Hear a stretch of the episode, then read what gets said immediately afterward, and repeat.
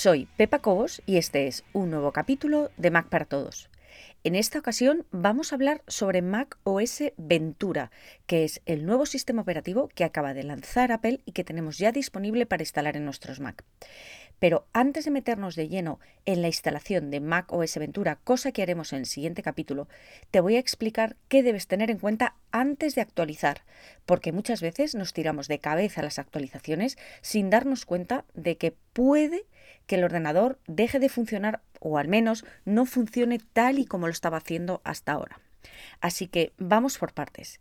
¿Qué debes tener en cuenta antes de actualizar a Mac OS Ventura? Lo primero, por supuesto, es tener una buena copia de seguridad. ¿Cómo puedes hacer una buena copia de seguridad?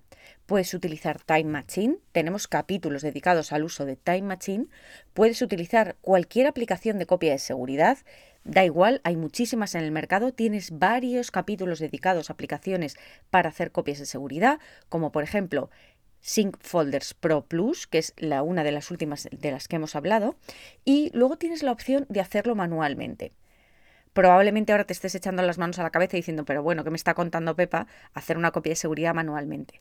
Lo que quiero decir es que hay veces que no tenemos tantas cosas dentro del Mac que merezcan la pena guardar.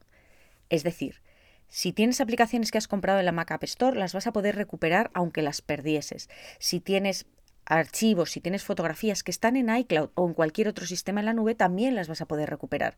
Y realmente al final son los archivos que vas guardando cada día y que no tienes copiados en ningún sitio. Así que lo primero que tienes que hacer es darte cuenta cuáles son esos archivos y dónde están almacenados.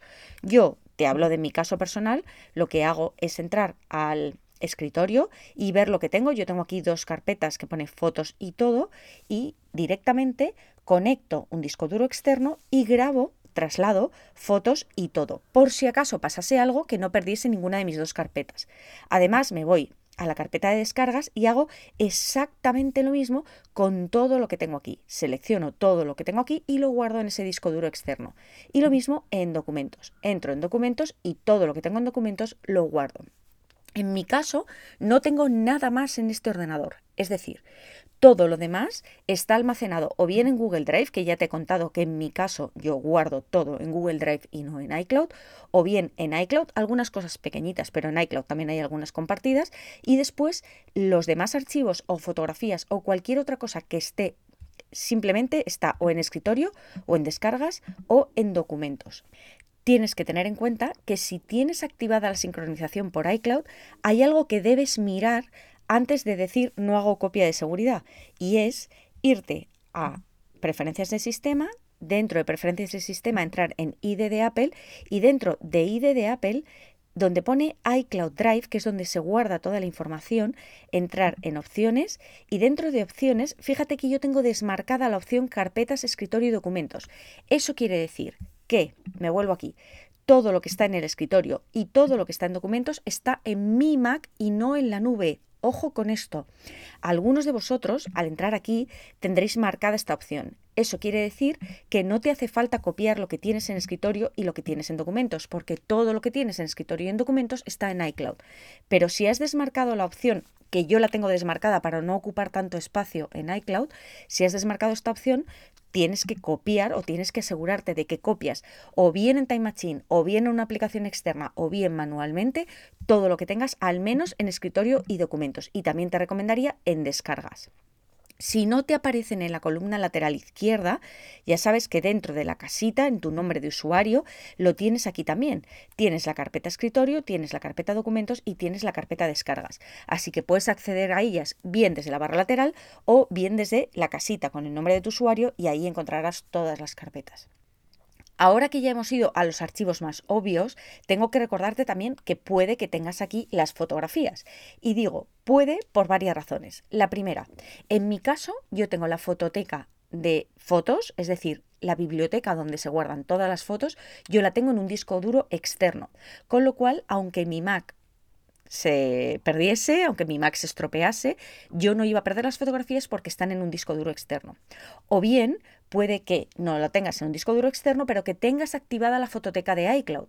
Con lo cual, si tienes activada la fototeca de iCloud y el Mac se estropea, tampoco pasaría nada porque recuperarías todas las fotografías.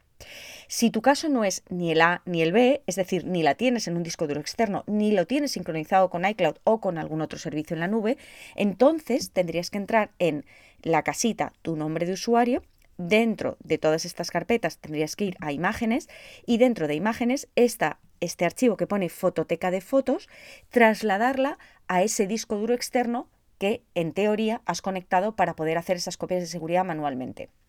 Cuidado con la fototeca de fotos porque si tienes muchas imágenes puede que ocupe bastante, bastante espacio. Así que ojo a la hora de mover este archivo. Ahora sí, hemos copiado nuestros archivos o hemos hecho una copia de seguridad total de todo el sistema, hemos copiado nuestras fotografías y hemos copiado cualquier cosa importante que tengamos en nuestro Mac. Incluso con todas estas copias en su sitio, hay otra cosa que tenemos que tener en cuenta y es que puede que no todas las aplicaciones, y siempre pasa, funcionen con Mac OS Ventura. Es decir, dentro de la carpeta que tienes de aplicaciones, puede que mirando esa lista te encuentres con que hay aplicaciones que no son compatibles con el nuevo sistema operativo. ¿Cuál es la regla que sigo yo? Por supuesto es una regla completamente subjetiva y habrá gente que no esté de acuerdo, pero en mi caso lo que hago es entrar dentro de la carpeta aplicaciones, repasar la lista completa y ver cuáles de estas aplicaciones son imprescindibles en mi día a día. Te pongo un ejemplo. Si yo miro estas aplicaciones y veo, no lo sé, VLC y pienso, oye, VLC es una aplicación que yo no uso normalmente en mi día a día. Me gusta tenerla, por supuesto, me salva de muchos apuros, pero si dejase de funcionar durante un tiempo no pasaría nada. Pero me vuelvo para arriba y de repente veo ScreenFlow, que ScreenFlow es, por ejemplo, lo que estoy utilizando ahora para grabar este tutorial. Yo ScreenFlow lo uso prácticamente todos los días en mi trabajo. Si ScreenFlow no funciona con Mac OS Ventura, no podría seguir trabajando. Con lo cual, ¿qué haces? Te vas a la web de ScreenFlow, buscas y miras a ver, porque normalmente es un aviso que está en primera plana, si ScreenFlow es compatible con la nueva versión del sistema operativo. Es más, de ScreenFlow recibí un email ayer diciéndome, cuidado porque la nueva versión del sistema operativo de Apple no es compatible con la versión que tienes actualmente instalada en tu ordenador, así que actualiza ScreenFlow antes de actualizar macOS Ventura. En cualquier caso, para mí, ScreenFlow sería imprescindible sí seguiría buscando y diría, oye, pues mira, Numbers, si no funciona durante un tiempo, no pasa nada. Justo Numbers va a estar actualizada porque es de Apple y seguro que la van a tener actualizada. Pero a lo mejor seguiría y diría, oye, pues eh, no lo sé, Handbrake, ¿pasa algo porque no esté actualizada? No, pues no, no pasa nada si no la puedo utilizar. Tienes que tener en cuenta que hay aplicaciones que van a tardar a lo mejor dos semanas, tres semanas, un mes si me apuras en estar disponibles una actualización que permita utilizarlas con macOS Ventura y en cambio habrá otras que se queden completamente obsoletas. En el caso de macOS Ventura, dudo que vayan a ser muchas aplicaciones, pero siempre, siempre, siempre hay alguna que por lo que sea no se actualiza como es debido y deja de ser compatible con la última versión del sistema operativo. Así que mi recomendación mira tu lista de aplicaciones, busca cuáles de ellas son imprescindibles y de esas imprescindibles entra en Google y busca compatibilidad de el nombre de la aplicación con Mac OS Ventura. Ya tenemos nuestros archivos, fotos y carpetas importantes guardadas. Ya tenemos decidido que las aplicaciones que uso en mi día a día funcionan con Mac OS Ventura y prácticamente ya estaríamos en disponibilidad de actualizar directamente el sistema operativo. Pero hay algo más que tienes que saber antes de lanzarte a la actualización. Y es que cualquier problema que estés teniendo ahora mismo con tu Mac lo vas a arrastrar al nuevo sistema operativo. Es decir, ya que hemos hecho la copia de seguridad, ya que hemos visto que aplicaciones son compatibles y no son compatibles, tenemos nuestra lista, estamos haciendo los deberes perfectamente, el paso siguiente óptimo ojo, que no quiero decir que todo el mundo lo tenga que hacer, sería decidir si quieres actualizar de forma normal, es decir, simplemente decirle al ordenador actualiza el nuevo sistema operativo, esperas los minutos o las horas que tengas que esperar y ya lo tienes, o actualizar de cero.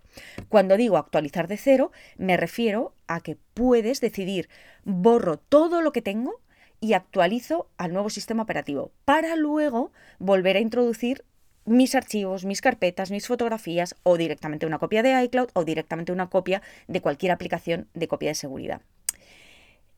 Te voy a explicar una cosa. Si decides que quieres instalar de cero, tienes que tener en cuenta que no se va a quedar nada en el ordenador. Y eso incluye las aplicaciones. Y las aplicaciones, la gran mayoría, si tienes un Mac moderno, la gran mayoría serán de la Mac App Store, con lo cual no vas a tener ningún problema porque entras en la Mac App Store y todo lo que hayas comprado en su momento o hayas descargado lo vas a tener disponible y lo vas a poder volver a descargar. Pero si tienes alguna aplicación que se haya descargado directamente desde la web del desarrollador, si tienes alguna aplicación de la que no sepas, por ejemplo, la licencia o que no sepas bien de dónde se descargó, Ojo si vas a instalar de cero, si quieres borrar el ordenador, porque luego te va a ser difícil recuperar esa aplicación.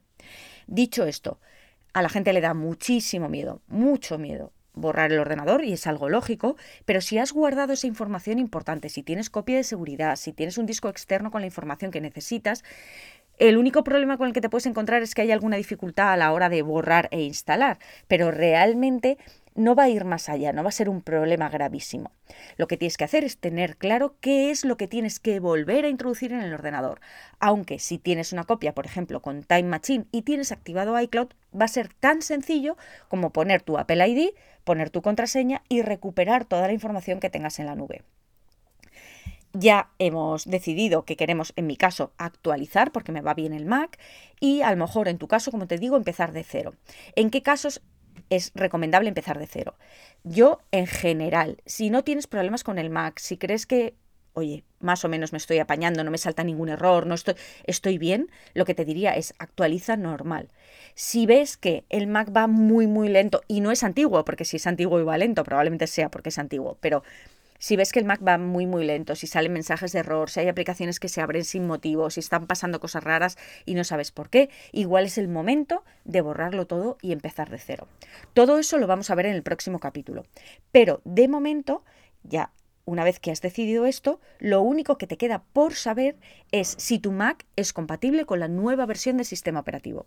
¿Cómo lo sabemos? Muy sencillo. En cuanto pongas en Google Mac OS Ventura compatibilidad, te van a aparecer una lista, pero te lo leo aquí. iMac de 2017 y posterior, Mac Pro de 2019 y posterior, iMac Pro de 2017, Mac Studio 2022, MacBook Air de 2018 y posterior, Mac Mini 2018 y posterior, MacBook Pro 2017 y posterior y MacBook 2017 y posterior. Vamos, que si tu Mac es más antiguo de 2017 es casi, casi seguro que no vas a poder actualizar Aventura. Para saber si tu Mac es compatible, no hace falta ni siquiera que mires la lista porque lo único que tienes que hacer es entrar en preferencias de sistema, voy a cerrar esto, dentro de preferencias de sistema te vas a donde pone actualización de software y si tu Mac es compatible te va a aparecer como aquí, como a mí, Mac OS Ventura 13.0 actualizar ahora. Y esto es lo que haremos en el próximo capítulo. De momento, hoy nos quedamos aquí. Recuerda, si no te aparece aquí la actualización de software Mac OS Ventura 13.0, es que por alguna razón tu Mac no es compatible o, también puede ser, no tienes suficiente espacio disponible en el disco para poder instalarlo. Si tu caso es que tu Mac es moderno pero no tiene suficiente espacio, lo que tienes que hacer es ver el capítulo de mantenimiento del Mac y cómo liberar espacio en el Mac y a partir de ahí intentar liberar el máximo espacio y luego volver aquí a ver si aparece ya la actualización a Mac OS Ventura.